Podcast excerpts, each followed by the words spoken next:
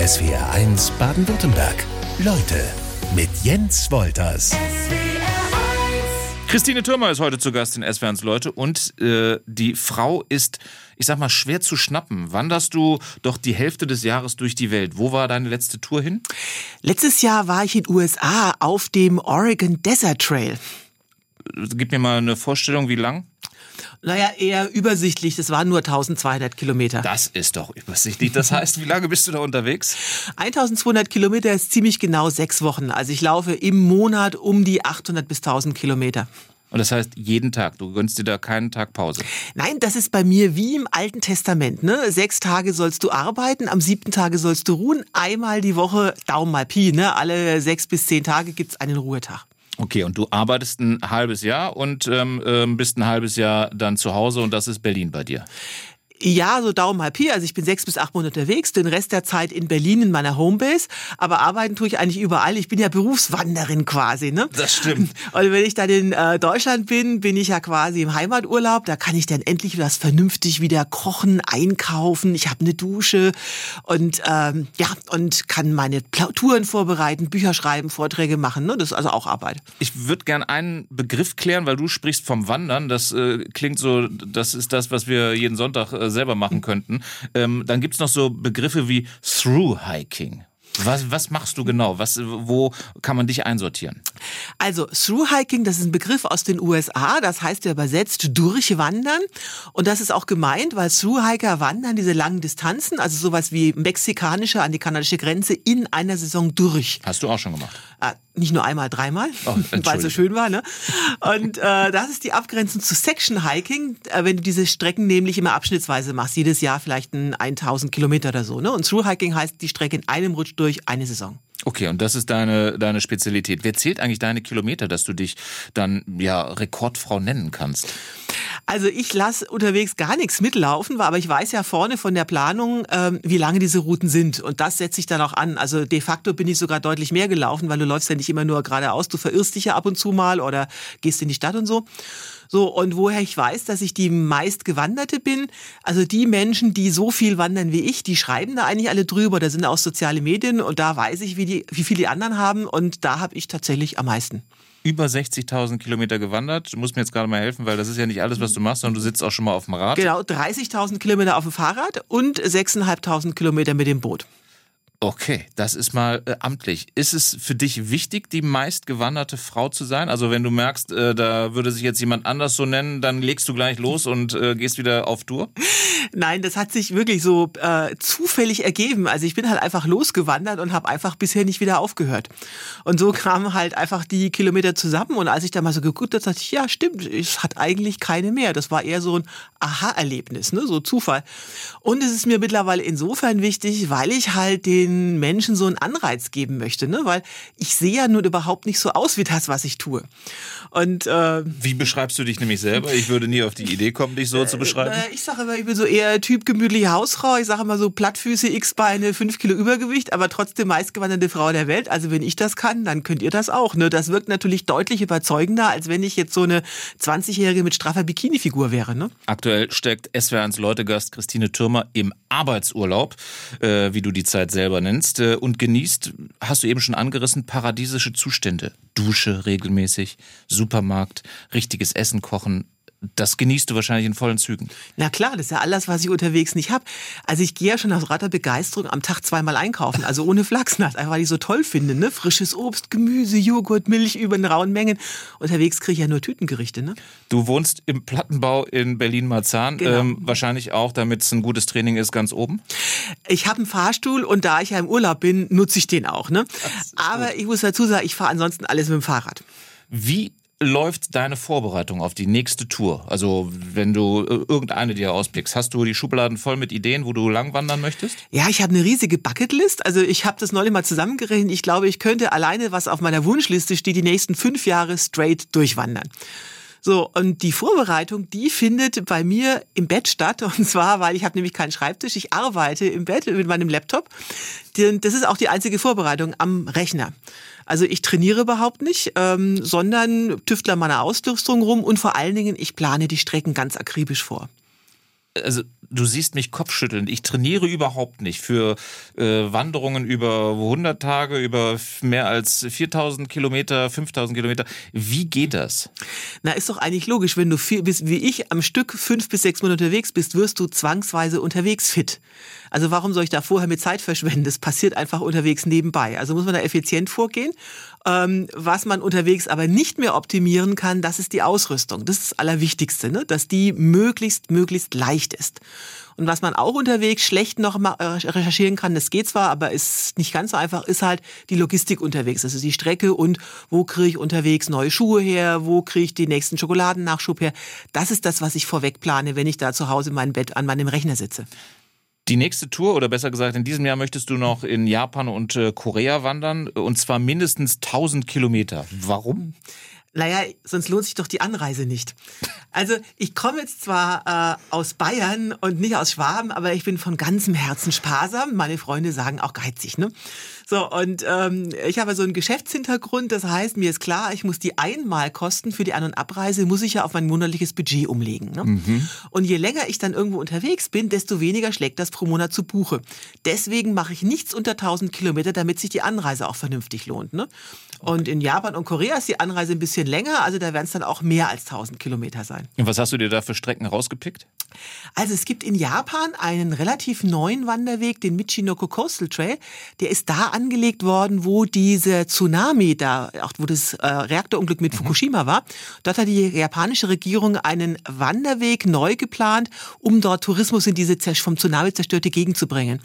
Und weil der relativ neu ist, hat man zum ersten Mal auch Ausländer mit bedacht. Das heißt, das Ding ist nicht nur auf Japanisch, sondern auch auf Englisch, die ganzen Karten und die Ausschilderung. Und das will ich doch mal als erste Deutsche probieren. Und Deutschland bist du schon durchgewandert?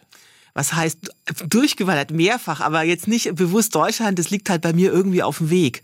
Also ich habe ähm, schon drei Europa-Durchwanderungen gemacht. Mhm. Also Europa Ost-West, Europa Nord-Süd und dann nochmal diagonal und da kommt man halt zwangsweise immer durch Deutschland durch. Hast du einen Wandertipp? Ähm, es muss jetzt nicht gleich in deinen Dimensionen sein, bitte, sondern denk an unsere Hörerinnen und Hörer für Baden-Württemberg. Unbedingt. Also aus meiner Sicht ist tatsächlich der schönste deutsche Wanderweg ist tatsächlich in Baden-Württemberg. Das sage ich jetzt nicht, weil ich hier bin, sondern also tatsächlich habe ich sogar meinen Bücher geschrieben. Ne? Also und zwar ist das der HW1, der Schwäbische Alb Nordrandweg. Und der ist deswegen so toll, weil man halt immer oben am Alp drauf entlangläuft und also diese wunderbaren Blicke runter hat von der Alp und der Weg hat gefühlt die höchste Burgen- und Ruinendichte Deutschlands. Ne? Ich packe meinen Rucksack, besser gesagt SWRs Leutegast Christine Türmer wird das jetzt machen. Was gehört zu deinen fünf Kilo Gepäck? Und da kann ich kurz mal auf, das, äh, auf die SWR1 Hörer eingehen. Wilfried Tremel aus Weikersheim, der fragt nämlich, fünf Kilo für derartige Touren ist quasi nichts. Na, da bin ich mal gespannt. Also, jetzt können wir mal Wilfried überzeugen. Also, ich bin tatsächlich ultraleicht unterwegs. So ja. heißt das, wenn die gesamte Ausrüstung, also alles, was ich auf dem Rücken trage, inklusive Rucksack, wenn das nur fünf Kilogramm wiegt. Und das ist eigentlich gar nicht so schwierig, weil unterwegs braucht man eigentlich nur Dinge für vier Sachen, nämlich Wärme, Wetterschutz, Proviant und Trinken.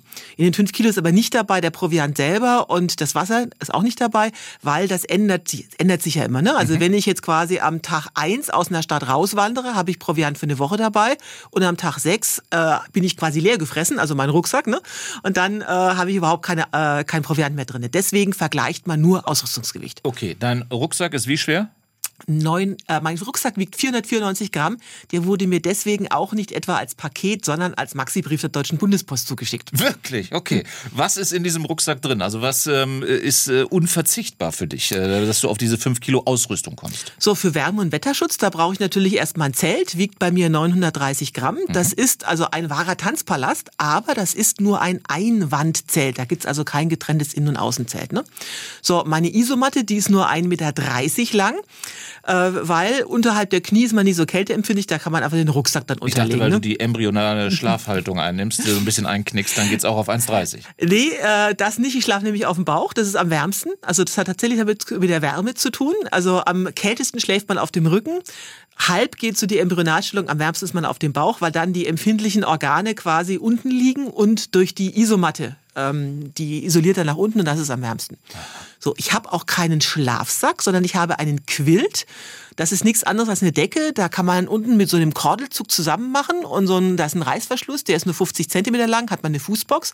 Der Rest ist offen, weil bei einem Schlafsack, wenn du da auf der Isoli Isolationsschicht drauf liegst und die komprimierst, dann isoliert die sowieso nicht mehr. Was isoliert? Das ist die Isomatte nach unten. So, und so eine Quilte hat auch keine Kapuze, die braucht man im Sommer sowieso nicht. Und im Winter habe ich dafür eine Skimütze dabei. So, das sind so die, die, die großen drei Ausrüstungsgegenstände. Ja. Und dazu kommt dann noch also ein Satz Wechselkleidung. Das ist meine Schlafkleidung. Ich habe nur zwei Satzkleidung dabei. Ne? Ein Satz Wanderkleidung, der wird jeden Tag getragen. Ist der am Tag eins nass geworden, muss ich ihn halt am Tag zwei nass wieder anziehen. Und nach Tag sieben müffelt er schon. Ja, ja, deswegen wandere ich ja auch alleine. Ne? Gut. So, und das trennt man wirklich ganz strikt, weil wenn die Schlafkleidung tagsüber nass werden würde, dann friere ich ja nachts Gott erbärmlich. Also zwei getrennte Satzkleidung. Ne? Und dann kommt noch eine kleine Kocherausrüstung dazu, also äh, ein Löffel, der hat bei mir zum Beispiel Löcher im Stiel aus Gewichtsgründen. Ne? Und äh, die Klamotten, die haben auch allesamt keine Etiketten mehr, weil die Gramm läppern sich. Also ich trenne die Etiketten auch alle vorher raus. Genauso wie ich auch meine Zahnbürste absäge aus Gewichtsgründen. Das ist klar, wer macht das nicht? Na logisch, äh, ne? Das heißt, der, der Zahnbürstengriff ist dir schon zu viel. Na logisch. Aber du musst dir mal vorstellen, das hört sich jetzt ein bisschen lächerlich an, aber die Gramm läppern sich und stell dir vor, du bist jetzt irgendwo in der Pampa. Was hättest du da lieber dabei? Deine Etiketten in den Klamotten oder einen Schokoriegel, ne? Und der wiegt ja auch 50 Gramm und äh, ja. Aufs Essen komme ich gleich noch, mhm. weil das finde ich auch beeindruckend. Ähm, aber äh, ich bin noch mal bei den Klamotten hängen geblieben. Unterwäsche? Entschuldigung, wenn ich so intim frage. Auch gerne, so unter uns, ne? Hört ja keiner zu. Nein, ähm, es gibt tatsächlich auch bei mir keine Unterhose. Die ist wegrationalisiert. Und ähm, das ist nicht nur aus Gewichtsgründen, die hat also im Sommer keine Funktion, da braucht man ja keine ähm, Wärme. Vor allen Dingen aber, ähm, weil ohne Unterhose ist die Belüftung besser. Und wenn du zum Beispiel jetzt beim Bund warst mhm. oder auch nicht, äh, mhm. äh, warst du nicht, Kein, du weißt aber trotzdem, was sich ein Wolf laufen Logo. lässt. Genau. Und wann läuft man sich einen Wolf, wenn man schwitzt und Haut auf Haut treibt und da ähm, Salzpartikel dazwischen sind vom Schweiß. Ne? Mhm. Das heißt, du musst alles tun, um das Schwitzen zu verhindern und deswegen hat man keine Unterhose an. Und du liest jeden Tag zwei Seiten. Unbedingt, weil die abgelesenen Seiten, also egal ob jetzt Bücher oder Wanderführer, das ist hervorragendes Klopapier. Ne? Das heißt, wenn ich Durchfall habe, muss ich mehr lesen. Wir sind noch nicht ganz fertig mit Christine Türmer in Sachen äh, Ausrüstung, Wanderausrüstung in SWRs Leute. Deine Regenhose finde ich auch ganz spannend. Na, ich habe ja keine Regenhose, ich habe einen Regenrock, äh, wieder wegen der besseren Belüftung, ne, weiß, dass man sich kein Wolf läuft. Mhm. Und aus Gewichts- und Preisgründen ist das also in der Regel kein spezieller Regenrock, sowas gibt's allerdings auch, sondern ich nehme einfach so einen Müllsack, kennst du so von den Gartenabfällen, ja. der wird aufgeschnitten und dann zieht man sich den über die Hüften.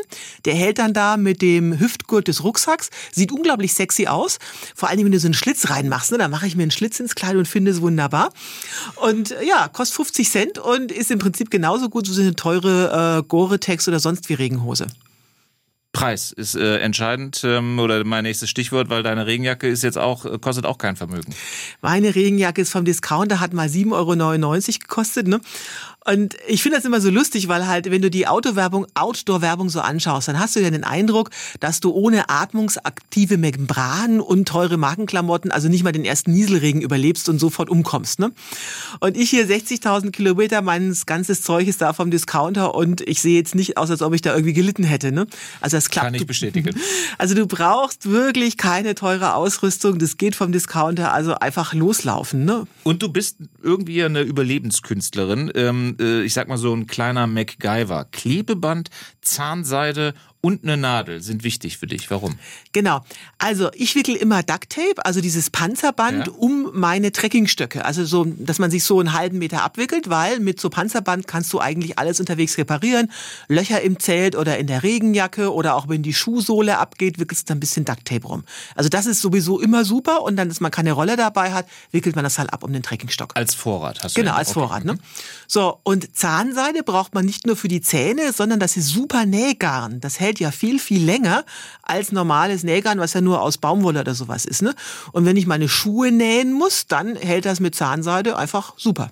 Was ist mit Essen? Ähm, jetzt nicht ganz unwichtig. Ähm, große kulinarische Erfahrungen wirst du da wahrscheinlich nicht machen. Also erstmal vorneweg, also lasst euch nicht von der Outdoor-Werbung da ins Boxhorn jagen. Die erzählen da ja, du brauchst da diese dehydrierte, gefriergetrocknete Astronautennahrung und ausgeklügte Proteinriegel, sonst fällst du vom Fleisch. Ne? So, und ich lebe seit 60.000 Kilometern von Spaghetti mit Tütensoße, Tütengerichten und jeden Tag vier Tafeln Schokolade und sag mir, sehe ich aus, als ob ich Mangelerscheinungen hätte? Nein, kann ich nicht feststellen. Das heißt also, bei dir gibt's die Buchstabensuppe, die es sonst auch schon mal zu Hause gibt. Ja, die wäre ein bisschen dünn, aber was tatsächlich gut geht, also sowas wie äh, diese Pasta-Snack oder Linsen- oder Erbseneintopf, sowas halt immer selbe Prinzip. Man nimmt einen halben Liter Wasser, bringt ihn zum Kochen, klappt das Zeug rein, kocht das ein bisschen und isst das. Ne? Das, was du halt in jedem Supermarkt bekommst. Und die Kalorien, die kommen hauptsächlich aus Schokolade. Also ich gebe offen zu, ich esse am Tag vier Tafeln Schokolade. Böse Zungen behaupten, das wäre der einzig wahre Grund, warum Frau Türmer Langstreckenwanderin geworden ist. Damit hast du mich fast. Ich würde mich gleich auf den Weg machen, wenn ich vier Tafeln Schokolade am Tag esse. Aber ähm, isst du die, weil du merkst, ähm, das schmeckt dir oder weil du merkst, du brauchst diese Menge Zucker? Also ich verbrauche am Tag ja zwischen 3.000 und 5.000 Kalorien. Und äh, ich hab, will aber so möglichst wenig Gewicht mit mir rumtragen. So, das heißt, ich gucke alle Lebensmittel danach an, ob sie ein gutes Kalorien-zu-Gewichtsverhältnis haben. Und das beste Kalorien-Gewichtsverhältnis haben Erdnussbutter und Schokolade beziehungsweise sowas wie Nuss-Nougat-Creme. Allerdings darauf achten, dass die nicht im Glas ist, sondern im Plastikbehälter. Ne? Also in der Wüste Weil würde sonst zu schwer. genau, weil sonst zu schwer. In der Wüste würde Schokolade ja schmelzen. Deswegen stelle stell ich dann auf Nutella um. Ne? Wie viel äh, Kilo verlierst du auf Natur? Also der durchschnittliche Gewichtsverlust ist tatsächlich mal statistisch äh, ermittelt worden auf so einer Wanderung Mexiko-Kanada, beträgt 13,5 Kilogramm. Wow, okay. Und wenn du dann zu Hause bist, was isst du dann äh, als äh, allererstes am allerliebsten? Obst und Gemüse. Das tatsächlich, weil das habe ich unterwegs am wenigsten und auch äh, oder auch wenn ich unterwegs mal einen Ruhetag in der Stadt habe, ne, gehe ich in den Supermarkt und mein Körper schlägt sowieso eine Kompassnadel aus. Ne? Also was ich gerade brauche, da zieht er mich auch hin. Der zieht mich immer zum Joghurt und Milchprodukte-Regal. Das ist auch was ich total vermisse und zu frischem Obst und Gemüse und natürlich zu Brot, so Vollkornbrot oder sowas. Das ist auch großartig. Keine Ahnung, wie viele Kolleginnen und Kollegen Christine Türmer in der Welt hat, aber du machst das Ganze ausschließlich. Du wanderst. Bist du, kann ich dich eine professionelle Wandererin nennen? Also erstmal nicht Wandererin, sondern Wanderin. Ah, ne? Wandererin. Du hast so Wanderin. gedacht. Okay. Es war, äh, der, Wanderin. der, Fehler passiert dazu. So, ich bin, ja, ich sage immer Profi-Wanderin, aber jetzt nicht, weil ich da jetzt irgendwie Geld mit verdienen wollte, sondern einfach, weil ich das hauptsächlich mache und Wandern als meinen neuen Job betrachte. Das hat im Übrigen auch psychologische, eine psychologische Komponente, ne? Weil wenn du quasi denkst, oh, ich wandere jetzt so zum Urlaub, ne? Und dann geht unterwegs was schief und unterwegs ist nicht die Frage, geht was schief, ob, ne? Sondern es ist nur die Frage, wann, wie oft und was. Und wenn du dann denkst, oh, das ist aber mein toller Jahresurlaub und jetzt muss doch alles funktionieren, ach, wie schrecklich, ne? Dann gibst du gleich, einfach gleich auf, frustriert, ne? Wenn du aber sagst, ja, das ist jetzt mein neuer Job, ich bin jetzt äh, Profi-Wanderin, ne? Und bei dem Job ist halt nicht immer alles toll, dann wanderst du einfach weiter, ne? Und das ist so eine mentale Geschichte Okay. deswegen, ne? Wanderin. Ich habe es gleich in mein Heft geschrieben. Ähm, was hast du vorher gemacht? Ja, was komplett anderes. Ich habe so eine richtige Business-Karriere hinter mir. Ich war tätig in der Unternehmenssanierung, zum Beispiel als Geschäftsführerin in solchen maroden Betrieben, die ich auch, muss ich ehrlich sagen, allesamt gerettet habe. Also alle Betriebe, die durch meine Hände gegangen sind, die gibt's auch heute noch. Gut. Ich hatte aber einen ganz skurrilen Spitznamen. Meine Mitarbeiter, also äh, hier in Schwaben, wenn das alle nachvollziehen, also ich war ja immer sehr akribisch in der Kostenkontrolle, ne? Deswegen haben die mich dann immer heimlich Santa Inquisitia, die heilige Inquisition genannt. Okay, das mit den Schwarmen ist übrigens auch ein glattes Vorurteil natürlich, ne? Das ist ja klar. Ähm, aber was war dann ausschlaggebend für dich, dass du gesagt hast, ähm, gut, den Job lasse ich mal sein, jetzt machen wir was komplett anderes? Also eigentlich war das ein Yuppie-Urlaub. Ich saß in den USA im Yosemite Nationalpark, ähm, so als Wochenendwanderin. Und da habe ich zum ersten Mal die Thru-Hiker, also diese Langstreckenwanderer getroffen. Und die haben mich gleich, die haben mich total begeistert, diese Ausstrahlung. Ne? Und äh, trotzdem, ich bin dann nach Deutschland zurück, habe ich mich natürlich erstmal nicht getraut, meinen Job zu kündigen. Ich meine, ich war da gut verdienende Karrierefrau, eigene Sekretärin, schicker Firmenwagen und so. Ne? Aber das Schicksal hat mir dann zwei Tritte in den Hintern gegeben, dass ich auch losgewandert bin. Der erste Tritt war, dass ich wie im schlechten Film am letzten Werktag vor Weihnachten gekündigt worden bin. Oh. Ist passiert sehr häufig in der Sanierung. Wenn die Sanierung erledigt ist, muss ich gehen. Und das zweite war viel dramatischer. Und zwar ein guter Freund von mir, auch so ein Jungjuppie vor dem Herrn, der aber genau zehn Jahre älter wie ich, der hat einen Schlaganfall erlitten. Den hat er zwar überlebt, aber mit irreparablen Hirnschäden auf dem geistigen Niveau eines Dreijährigen. Der konnte also nicht mehr laufen, nicht mehr sprechen, kaum mehr schlucken. Den habe ich dann also jeden zweiten Tag besucht. Ich hatte ja viel Zeit als Arbeitslose. Und als er nochmal einen Schlaganfall hatte, saß ich dann auf der Intensivstation und da ist mir klar geworden, ähm, ich habe ihn immer gefragt, ja, was hättet ihr wohl gemacht, wenn der gewusst hätte, was ihn erwartet, mhm. ne? Und er konnte ja nicht mehr antworten, aber mir ist dann klar geworden, hey, also einfach jetzt wieder Karriere machen, weitermachen, ähm, das weiß ich ja schon, wie es geht. Das Leben ist kurz, das hat mir sein Schicksal gezeigt. Und die wichtigste Ressource im Leben, das ist nicht etwa Geld, wie wir alle denken, sondern das ist Lebenszeit. Denn anders als Geld ist Lebenszeit weder planbar noch vermehrbar. Und niemand kann dir garantieren, dass du in fünf Jahren oder in zehn Jahren noch in der Lage sein wirst, deine Träume zu erfüllen. Wenn, dann musst du es jetzt machen. Und ich weiß noch, in einer Nacht auf der Intensivstation bin ich dann nach Hause gefahren und habe am nächsten Tag den Flug in die USA gebucht, wo ich dachte, so, jetzt bist du eh arbeitslos, jetzt legst du los, jetzt gehst du wandern Mexiko, Kanada.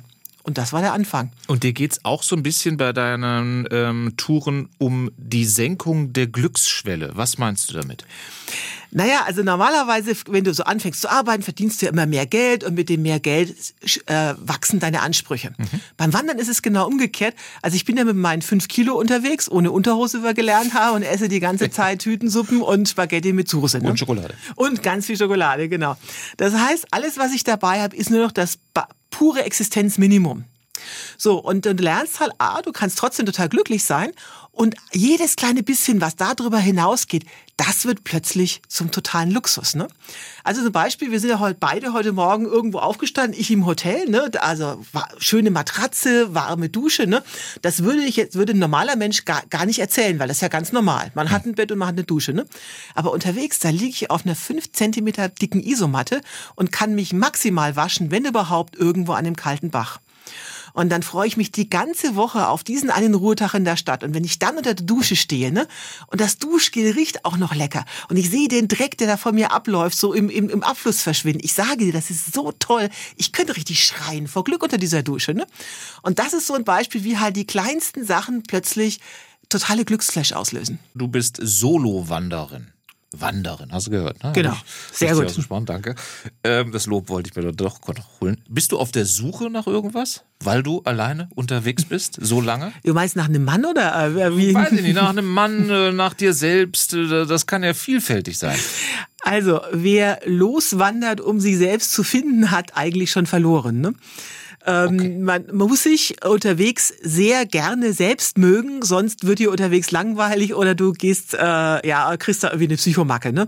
Also ich mag mich wirklich sehr gerne, deswegen stört mich das auch nicht alleine zu sein.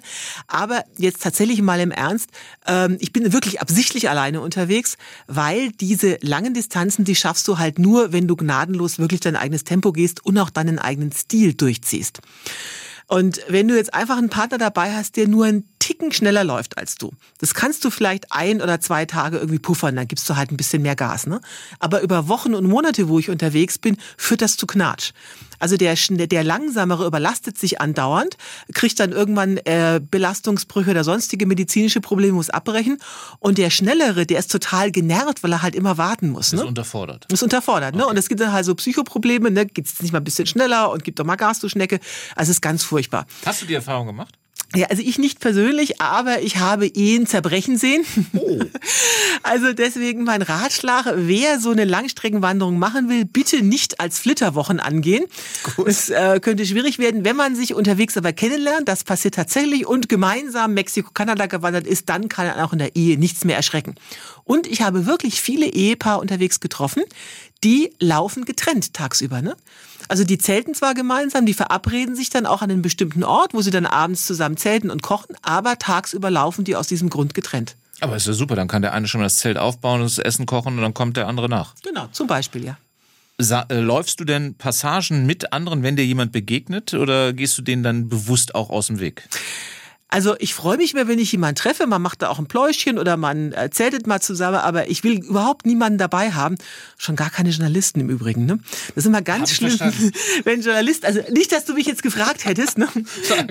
aber, Wollte ich gerade. Nein, aber die stellt sich immer so idyllisch vor. Das ist immer dasselbe. Ne? Also Stunde eins, Frau Türmer, laufen Sie immer so langsam. Wie haben Sie in diesem Watscheltempo 60.000 Kilometer geschafft? Ne? Wie Stunde, schnell läufst du? Na, sehr, sehr langsam. Böse Zungen behaupten auch mehr, ich watschle, als dass ich wandere. Also maximal drei Stundenkilometer. Ich mache auch ganz viel Päuschen. Ne? Stunde zwei sind wir jetzt endlich da. Stunde vier, wann kriege ich endlich was zu essen? Stunde fünf fange ich dann an, meinen Kocher auszupacken, die Journalisten zu bekochen. Stunde sechs ziehen sie dann meine Klamotten an, weil ihnen kalt ist. Und Stunde sieben wartet dann das Taxi, während ich munter weiterlaufe. Ne? Okay, habe ich verstanden. Ich wollte dich aber auch gar nicht fragen, ob ich mal mitlaufen könnte. Du schreibst Bücher, hältst Vorträge über deine Trips, gibst auch dann da halt Tipps. Was sind denn so die, die Fragen? Weil du sagst, die unterscheiden sich von Land zu Land. Das ist wirklich spannend. Also bei all meinen Vorträgen gibt's eine Fragerunde. Also in der Pause können die Leute mir auf Zetteln ihre Fragen ausschreiben. So. In Österreich, total erstaunlich, kümmern sich die Leute immer um meine Verdauung. Oh. Haben Sie denn keine Mangelerscheinungen? Äh, kriegen Sie keine Verstopfung von der vielen Schokolade? Antwort in beiden Fällen nein. Äh, die Schweizer, die habe ich immer für total prüde gehalten, bis ich da eine lange Tournee hatte. Die wollten wirklich jeden Abend wissen, muss dazu sagen, Fragen kann man anonym stellen. Wie ist das mit dem Sex draußen unterwegs? Als Solo-Wanderin. Hm. Ja. Okay. Und die Deutschen waren leider in der Regel meistens total humorbefreit. Da kommen so Fragen wie, zahlst du eigentlich Steuern? Bist du sozialversichert? Antwort in beiden Fällen ja. Okay. Und welche Frage nervt am meisten? Hast du keine Angst, so alleine als Frau draußen unterwegs? Hast du eigentlich keine Angst, so äh, alleine als Frau unterwegs ich, zu sein? Ich, ich sehe schon, du arbeitest dran, dass du mein Lieblingsjournalist wirst. äh, nein, ich habe keine Angst. Äh, ist ja auch logisch, wenn du einfach die Polizeistatistik schaust. Ne? In jeder deutschen Großstadt hast du als Frau ein viel größeres Risiko, einem Gewaltverbrechen zum Opfer zu fallen, als irgendwo draußen im Wald. Ne? Ich meine, ist ja logisch, stell dir mal vor, äh, du wärst ein Bösewicht, würdest du dich draußen bei diesem Wetter nachts im Wald hinter den Bäumen verstecken und warten, bis eine alleinwandernde Frau Türmer vorbeikommt. Nein. Siehst du, genau, also da ist eigentlich klar, äh, im Wald weiß keiner, wo du bist. Und mal ganz ehrlich, stell dir vor, du führst dann nachts deinen Hund Gassi und plötzlich kommt Frau Türmer aus dem Gebüsch gesprungen. Mit der halben Zahnbürste. Genau, da hast du viel mehr Angst vor mir als ich vor dir. Auf 25 Wegen um die Welt heißt das neueste Buch von SWRs Leutegast Christine Türmer. Du musst es wissen, äh, hast schon anderthalb Mal insgesamt äh, die Erde umrundet zu Fuß. Aber ganz ehrlich, wie arbeitest du? Wie schreibst du so ein Buch, wenn jedes Gramm zählt, wirst du kein Laptop dabei haben? Genau. Also schreiben tue ich dann sowieso erstmal, wenn ich da wieder zu Hause bin. Also ich habe ja eine Homebase. Ich wohne im Plattenbau in Marzahn. Ja siebter Stock von elf. Ähm, und unterwegs mache ich das ganz einfach. Ich verbinde das Angenehme mit dem Nützlichen. Ich bin nämlich sehr aktiv auf Social Media. Und zwar poste ich seit Jahren mit preußischer Disziplin jeden Morgen früh gegen 6 Uhr auf Facebook. Äh, meine Follower sagen schon immer, ja, das ist mein persönliches Netflix, äh, was ich mal beim Frühstück, andere drücken das weniger charmant auf. Das erste, was ich früher am Klo mache, ist gucken, was ist gerade bis Christine passiert. Und da schreibe ich dann halt sehr genau, was am Vortag gelaufen ist. Und das ist dann der, die Gedankenstütze für das Schreiben. Okay, also nur Gedankenstütze, weil dann, dann müsste ich mir nicht das Buch kaufen, wenn ich äh, bei Facebook alles lese bei dir. Naja, es gibt, also A, ist es natürlich sehr viel schöner zu lesen, wenn ich das äh, äh, dann äh, mit äh, wirklich dann sehr schön zu Papier gebracht habe. Und es gibt natürlich auch viel mehr Hintergrundinformationen ne, zu, den, äh, zu den Trails im Buch, als wenn man das einfach nur so mitliest. Geht dir manchmal so eine so ein Erlebnis flöten, weil du es dann eben mit dir rumträgst und dann am Ende der, der langen, langen Tour dann doch nicht mehr ganz parat hast? Nein, also die wirklich spannenden Geschichten, die prägen sich total ein. Also es ist sehr lustig. Also ich kann mich heute noch an viele Erlebnisse erinnern, die mir 2004 auf dem allerersten Wanderweg passiert sind. Also wenn man sich überlegt, wenn man arbeitet, da kannst du jetzt nicht mehr sagen, was ist da vor einem halben Jahr an dem und dem Tag passiert. Ne? Aber beim Wandern geht alles viel langsamer, prägt sich alles viel tiefer ein. Was hat sich da eingebrannt, so aus der ersten äh, Tour? Naja, vor allen Dingen, also was sich auch nach wie vor einbrennt, die Begegnung mit den Leuten. Das Interessante ist ja, die meisten Menschen wählen ja immer ihre Wanderwege nach zwei Kriterien aus. Also A, Popularität, mhm. weil Tante Erna oder Harpe Kerkeling jetzt da gewesen ist, muss das ja toll sein, da muss ich jetzt auch hin. Ne? Und das Zweite ist wegen der Landschaft. Und das sind aber halt nur zwei Kriterien von vielen, aber letztendlich nicht die wichtigsten. Zum Beispiel bei der Landschaft ist es wie im Theater. Also stell dir vor, du gehst jetzt in ein Theaterstück, Vorhang geht auf, Bühnenbild ist toll, bist du natürlich erstmal positiv gestimmt. Mhm. Aber wenn dann das Stück schlecht ist und die Schauspieler grauenvoll, dann gehst du trotzdem in der Pause nach Hause. Und so ist es beim Wandern auch. Die Kulisse ist letztendlich, Entschuldigung, die Landschaft ist letztendlich nur so ein bisschen Deko, nicht bisschen, aber halt ein Faktor von vielen. Und wenn du dann im Schaukelstuhl sitzt, in 40 Jahren deinen Enkeln davon erzählst, dann wirst du denen von zwei Sachen erzählen. A, von den Begegnungen mit den Menschen, also den Menschen am Wegesrand oder den anderen Wanderern, oder von Situationen, wo es so richtig scheiße war aber wo du dich trotzdem durchgebissen hast. Ne? Also wie so wie früher Opa vom Krieg erzählt hat, ja. ne, erzähle ich dann so, als ich in den Schneesturm reingeraten bin oder nach einer Woche Dauerregen. Und das ist eigentlich so grandios. Und das ist auch das neben der Senkung der Glücksschwelle, was das Langstreckenwandern so toll macht. Du denkst, boah, das habe ich jetzt überlebt, die Wüste oder die kalten Nächte oder den Hunger. Das habe ich alles geschafft. Hey, was kann mich denn da noch erschrecken, ne?